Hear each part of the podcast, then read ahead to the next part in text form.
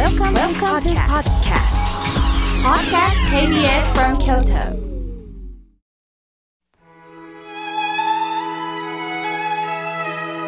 改めまして僧侶の河村明慶です今日の法話のテーマは時ですえ今日は時の記念日時間って一体何でしょうか？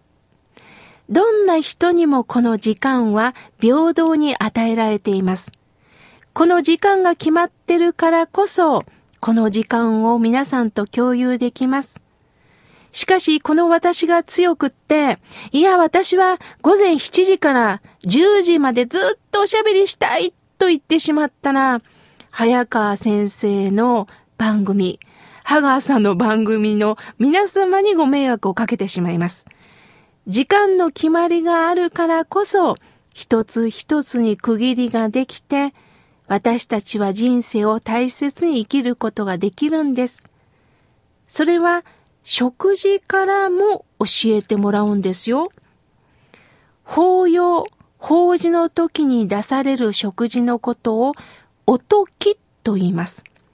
まあ、漢字では生とも書きますが、時間の時とも書くんです。昔、出家者の食事は午前に一食のみとされ、正午以降に食事をすることを非時、非常の時と書いて、非時として禁止していました。そのことから午前一度食事、これを時と呼んだそうです。つまりお時は法事の後の会食ではなく、食べ物という命をいただく大切な仏事です。亡くなられた方を忍び、命の尊さをいただくと同時に、こうして命を犠牲にしてでしか私たちは生きることができない。そのことを知らせていただくんです。さあ、皆さんにとってどんな時間の過ごし方をしていますか？ゆったりと過ごせる方もいますが、せっかちさんもおられますよね。いつもイライラしている人もいます。いつも忙しい、忙しい、時間がない、時間がないとおっしゃってます。でも世の中便利になったんですよ。瞬時にクーラーも入ります。電気もつきます。携帯電話でつながります。ネットですぐ検索できます。便利になってるのに、忙しい、忙しいと言ってしまいます。そんな私たちは本当に時間を大切に使っているんでしょうかよくイライラしている人を見る光景に多いのがエレベーターを待ってる人。中にはイライラしてる人いますよね。どれだけボタンをパチパチパチパチパチって押しても、急に上からエレベーターが降りてくるわけではないのに、遅いな、このエレベーターは、と言ってる方がいます。急には変わりませんと私は思わず隣で突っ込みたくなります。面白いもので、エレベーターは、まあ、閉まると開くというボタンがありますよね。閉まるというボタンの方のインクが薄くなっています。皆さんも身近なエレベーターよーく見てください。開けるより意外に早く閉まろう。早く閉まって目的地に行きたいっていうとこなんでしょうかね。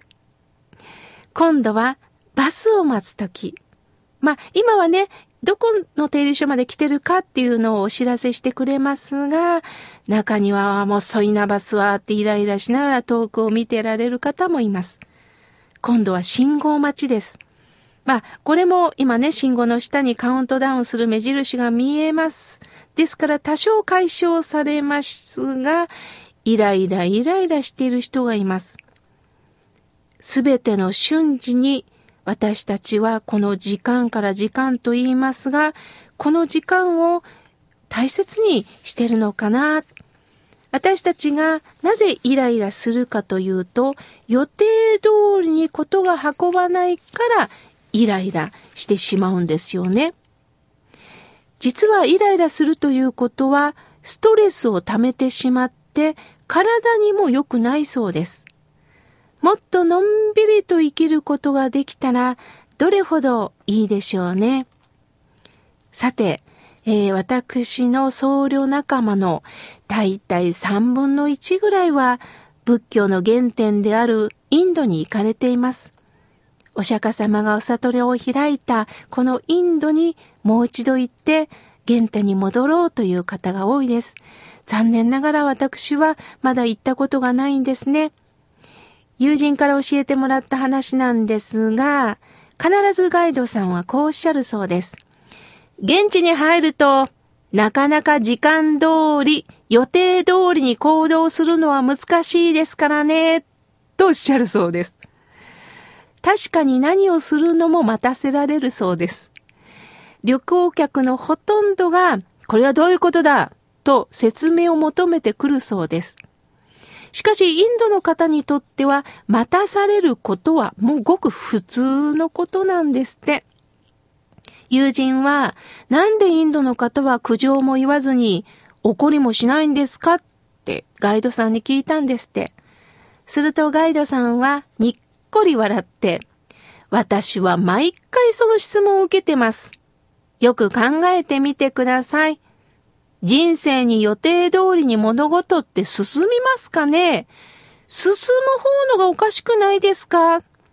さらに先輩の顔をじろりと見て、あなた、仏教徒だったらわかるでしょ？そこを考えると、のんびりとした時間をもうここで過ごしませんかっておっしゃったそうです。確かに中国の禅道大師のお言葉にこんなお言葉があります。灯火の風の中と書いて風中にありて、滅すること、がたし。時間は灯火なんだっておっしゃってるんです。皆さん、ろうそくを想像してください。ろうそくの火って延々と燃え続けますか？風が吹けば消えることもあります。このろうが身を削ってだんだんと短くなっていきます。仏事でろうそくを使うのは、このろうが身を削っていく様も見てもらうということです。最近ね、プラスチック製のろうそくもありますけれども、ろうを使うのはこういう意味があります。私たちの命も永遠に生き続けますか？予定通りに何歳まで生きるっていう保証はないんです。しかし残念ながら、まあ自分だけは、まあここまでは大丈夫だろうと他人事のように思う。ろうそくもそんな気持ちで眺めていませんか？どこか人事のように、まあ私に限っては日々気をつけてるし、まあなんとか長生きしたいと思ってしまっています。私たちの生きる世界には定まるところなどありません。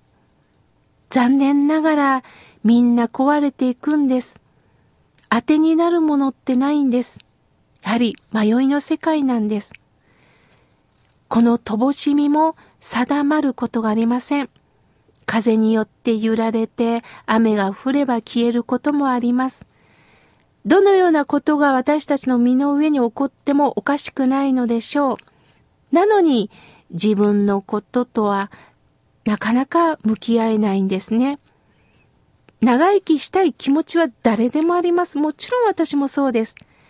でも、時が流れていくことをごまかして自分を騙しながら、その自分を当てにしながら生きていませんか？私は、えー、先週お話ししたように兄が手術をしたことで改めて感じました。病気って大切なことなんだな。病気によってって今の私が問われ、人生には限りがあることを知らせてもらえるんです。さて、なぜ仏教の教えが必要なんでしょうか？それは私の人生を虚しく終わってほしくないと仏さん私たちにメッセージを届けてくれます。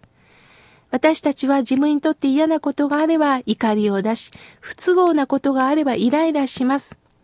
でもそんな私たちに自分の都合で地球は動いていませんよって教えてくれます。旅行に行ったらその土地の文化を学び、そして自分の生き方を見直せばいいんです。日本では考えられないではなくって、そうか、この現地ではこういうことを大切にしてるんだなということに感動したらいいんですね。予定通り過ごせるのが当たり前ではない。予定通りになれないこともある。